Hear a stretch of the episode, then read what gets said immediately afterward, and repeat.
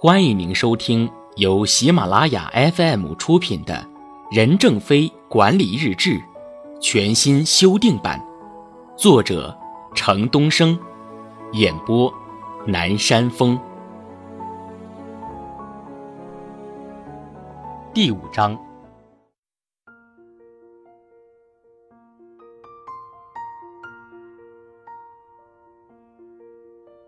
二月五日。床垫文化没有推广的价值。床垫不是文化，文化是可以传承的。床垫只是一个睡午觉的工具，它不能传承。其他公司睡午觉也许不用床垫，因此床垫文化没有推广的价值，也不一定需要批判。摘自二零零八年市场部年终大会的讲话。背景分析。华为从一九八八年创立开始，就有这么一个传统，几乎每个开发人员都有一张床垫，卷放在办公桌下面，一张床垫半个家。华为人携着床垫走过了创业的艰辛，午休时席地而卧，晚上加班不回宿舍，累了睡床垫，醒了爬起来再干。二零零六年五月二十八日晚，年仅二十五岁的华为工程师胡鑫宇。不幸因病去世，舆论把这位年轻工程师病逝的矛头指向华为的床垫文化，夺命床垫，整个公司的文化就是鼓励加班等，这些舆论一时之间疯传整个网络。华为新闻发言人傅军在之后的采访中表示，创业期和发展期不一样，华为从一九九六年之后用床垫在公司过夜的情况非常少了。虽然几乎每个员工都有床垫，但那是用来午休的，不是用来在公司加班过夜的。他重申了华为有关加班的规定：第一是加班至晚上十点以后要领导批准；第二是严禁在公司过夜。在二零零八年华为市场部年终大会的讲话中，任正非明确提出，床垫文化没有推广价值，床垫不是文化，不能传承。在任正非的理念里，华为必须长期坚持艰苦奋斗，但床垫文化并不完全等同于他理念中的艰苦奋斗。行动指南：面对日益激烈的市场竞争，企业需要员工有一种拼搏精神，但以员工的身体健康、生活乐趣，甚至员工的血泪代价来换取企业的发展是不可取的。不管是什么企业。都应该为企业员工多着想，多给企业员工人文关怀。只有塑造一种良性的企业文化，企业才能长治久安、稳立市场。二月六日，禁止消磨意志的活动，在公司的进步主要取决您的工作成绩。一个高科技产业没有文化是不行的。业余时间可安排一些休闲活动。但还是要有计划的读些书，不要搞不正当的娱乐活动，绝对禁止打麻将之类的消磨意志的活动。为了您成为一个高尚的人、受人尊重的人，望您自律。摘自《致新员工书》。背景分析：每个企业的员工都有自己的业余活动，这也是一种文化。如很多事业单位的员工，业余时间喜欢喝茶聊天，聚集在一起打麻将。有的企业员工下班或者周末喜欢在一块儿唱 KTV，但华为人的业余活动却与众不同。据华为员工透露，他们在工作之余的乐趣是，晚上加班饿了，大家就到公司旁边的小餐馆一坐，点上几碟便宜的小菜，再来上一碗面条。多数情况下，总是工资较高的领导买单。工作累了，拿出办公桌下面的床垫睡上一觉。醒来后，发现身边又多了一位上了年纪的人，没准那人就是任老板。业余时间，大家还会经常一起租个场地踢场足球，包一个电影院看场电影。在任正非看来，业余活动是调节放松，是为了更好的投入工作，而不是放纵自己，让自己沉迷于低级趣味之中。行动指南：业余活动是企业文化的一个侧面。也必须受到重视。烧不死的鸟就是凤凰。二月七日，人的才华的外部培养相对而言是比较快的，而人的品德的内部修炼是十分艰难的。他们是我们事业的宝贵财富、中坚力量。各级干部要多培养，帮助他们，提供更多的机会。我们在大发展的时候，多么缺乏一群像他们那样久经考验的干部。烧不死的鸟就是凤凰，有些火烧的时间短一些，有些火要烧的久一些。有些是文火，有些是旺火，它是华为人面对困难和挫折的价值观，也是华为挑选干部的价值标准。摘自不要忘记英雄。背景分析：毛生江进华为后做产品开发，不久便担任了华为拳头产品零八机的开发项目经理，参加了第一台零八机的开发。一九九四年，华为市场部集体大辞职。华为干部能上能下，打造职业管理队伍和制度化让贤的序幕被拉开。辞职意味着可能降职、降薪、地位更换，意味着离开自己熟悉的岗位，从头做起、从头学起，也意味着将有被淘汰出局的可能。那是一种脱胎换骨般的心生阵痛。经过短暂的阵痛后，毛生将别妻离子，全身心投入到山东市场的开拓上。山东是华为的传统市场，市场容量及潜力都十分可观。然而，由于通信市场的竞争日趋残酷，特别是个别厂家使用非常规手段进行低价倾销，华为在山东市场上的推进十分缓慢。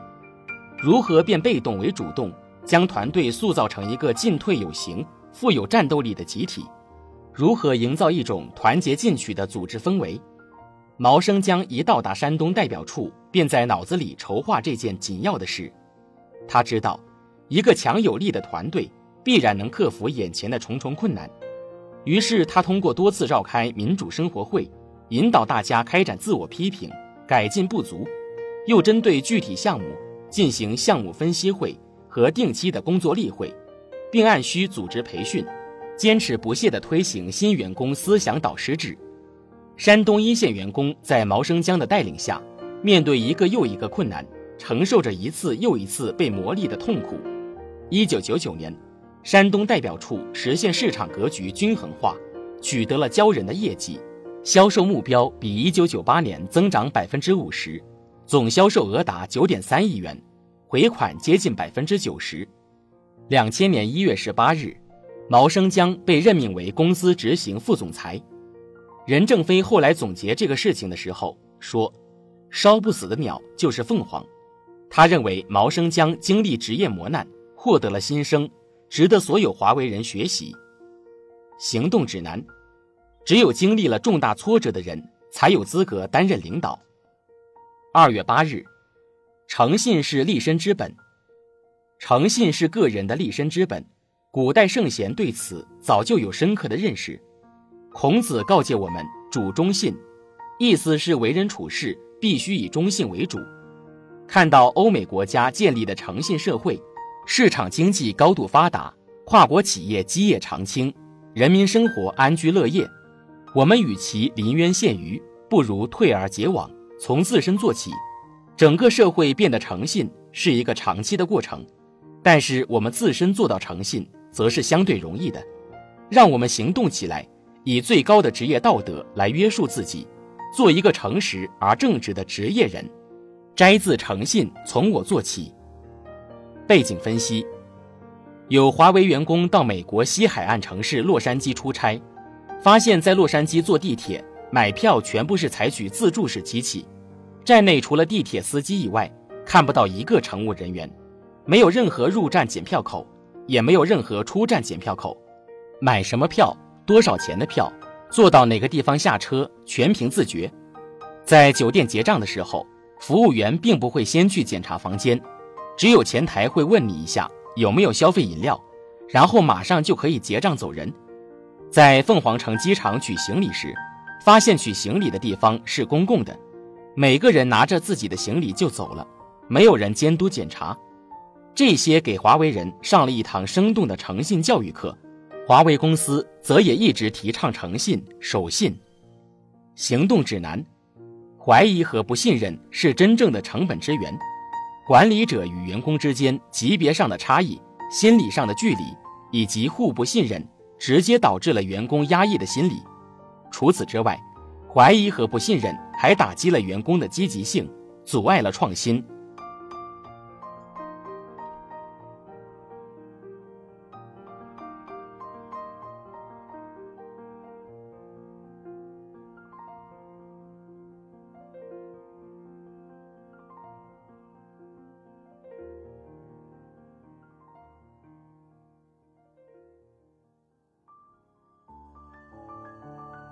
您正在收听的是由喜马拉雅 FM 出品的《任正非管理日志》全新修订版。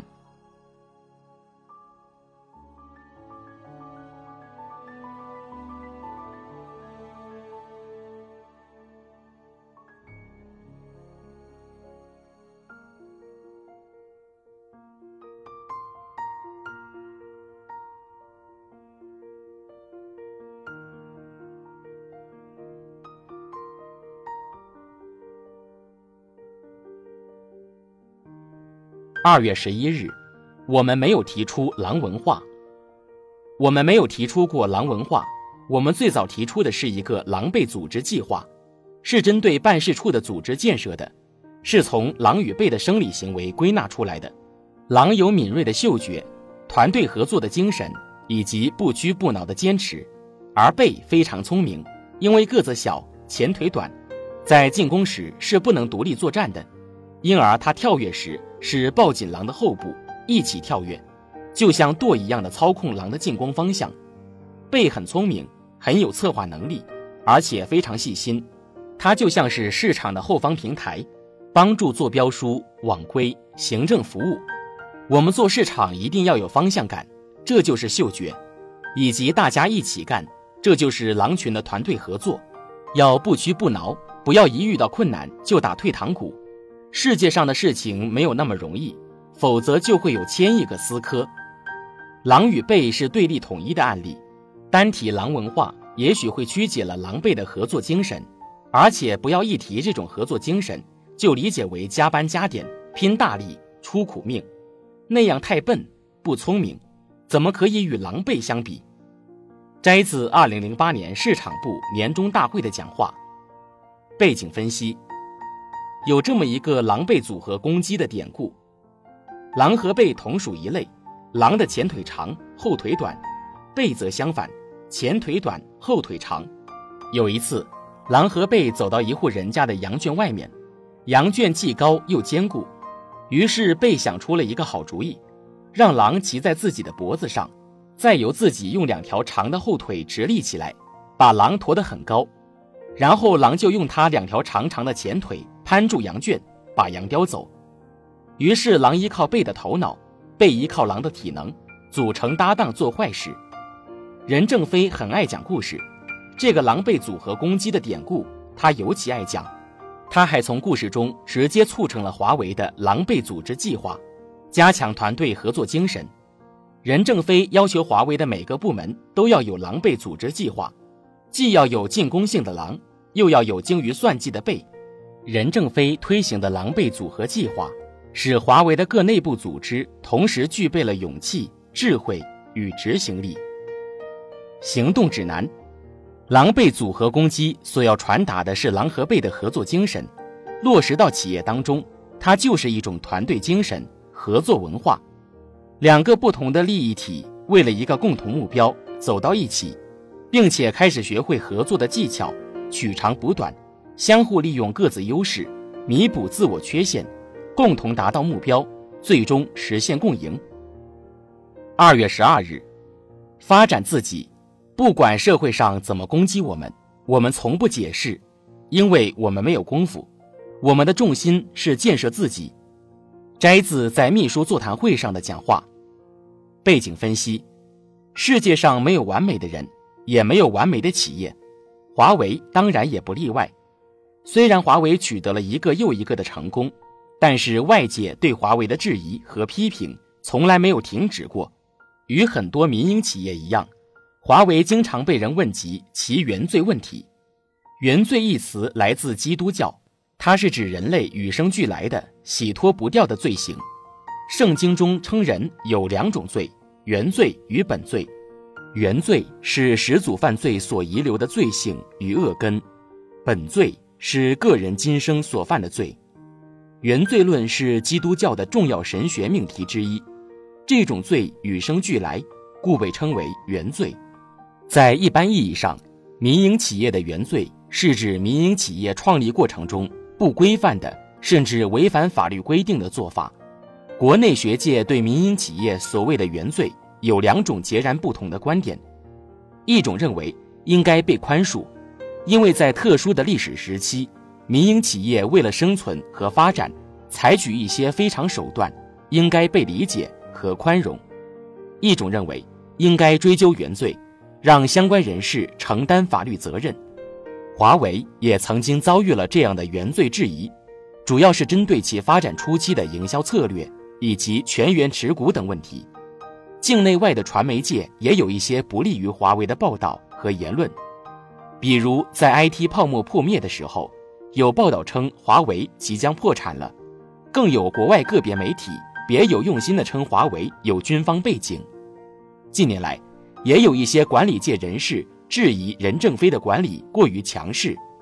二零零六年，华为员工胡鑫宇去世，则又引发了社会各界对华为管理模式的质疑。对于外界的质疑，任正非选择了沉默。他劝告所有华为人要专心做好自己的事情，不要搭理那些没有缘由的质疑。任正非是典型的用事实说话的人。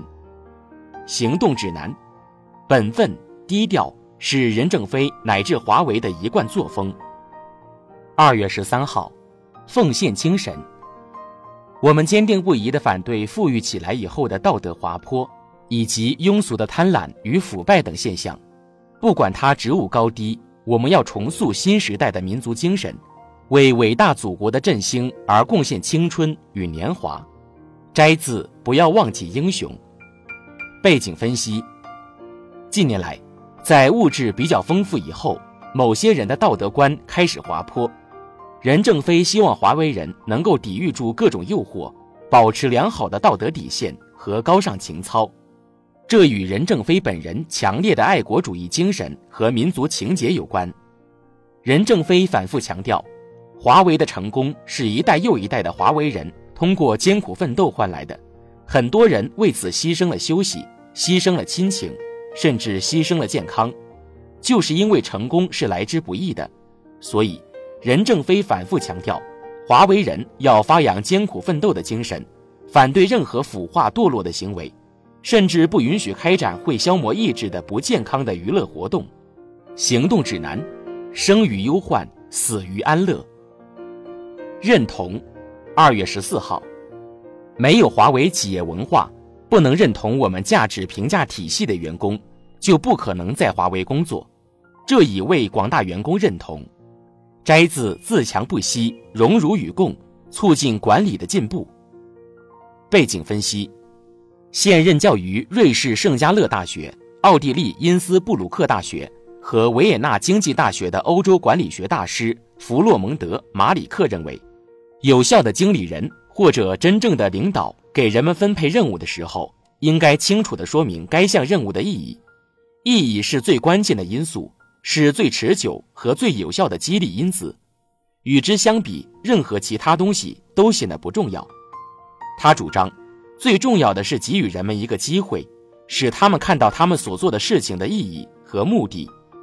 用尼采的话说：“如果你明确人生的目标，几乎就能忍受任何工作方式。”弗洛蒙德·马里克解释说：“当人们再也看不见目的的时候，或者失去意义的时候，对如何做会麻木不仁，不管这件事有多精彩。”现在很多公司的员工对公司没有认同感。把公司当作暂时的避风港，公司把员工也只是当做赚钱的工具，而在任正非看来，华为就是一个大家庭，他要求所有华为人都必须认同华为文化，遵守华为文化的要求，就像他对新员工的致辞里面说的：“我们将与您共同努力，开创华为的未来，否则华为是不欢迎你的。”行动指南。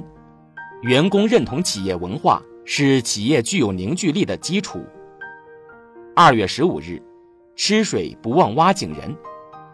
吃水不忘挖井人，我们永远不会忘记客户需求是我们发展之魂，没有他们就没有华为的今天。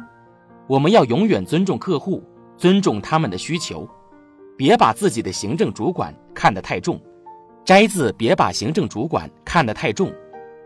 背景分析：华为诞生在改革开放十年之后，当时中国的经济已开始蓬勃发展，对信息的需求、对通信的需求都非常迫切，其需求如此巨大，以致对质量好、水平高的国际厂家的产品订单全力生产，也不能满足市场基本供应需求。于是，大量农村及中小企业需求的机会窗口开放给了华为。那些今天看起来比较原始的模拟几十门交换机，让华为积累起发展的资本，以及起步的技术基础。时至今日，任正非仍深深感谢那些宽容华为当年的幼稚，接受华为缺陷，使华为能从一个幼儿成长为今天的大人的人。行动指南。做人办事要懂得在享受成果的同时，不忘记让自己得以创造成果的人，要懂得饮水思源。企业的源就是客户，决定企业生死存亡的是客户，提供企业生存价值的是客户，因此，企业的发展之魂是客户需求。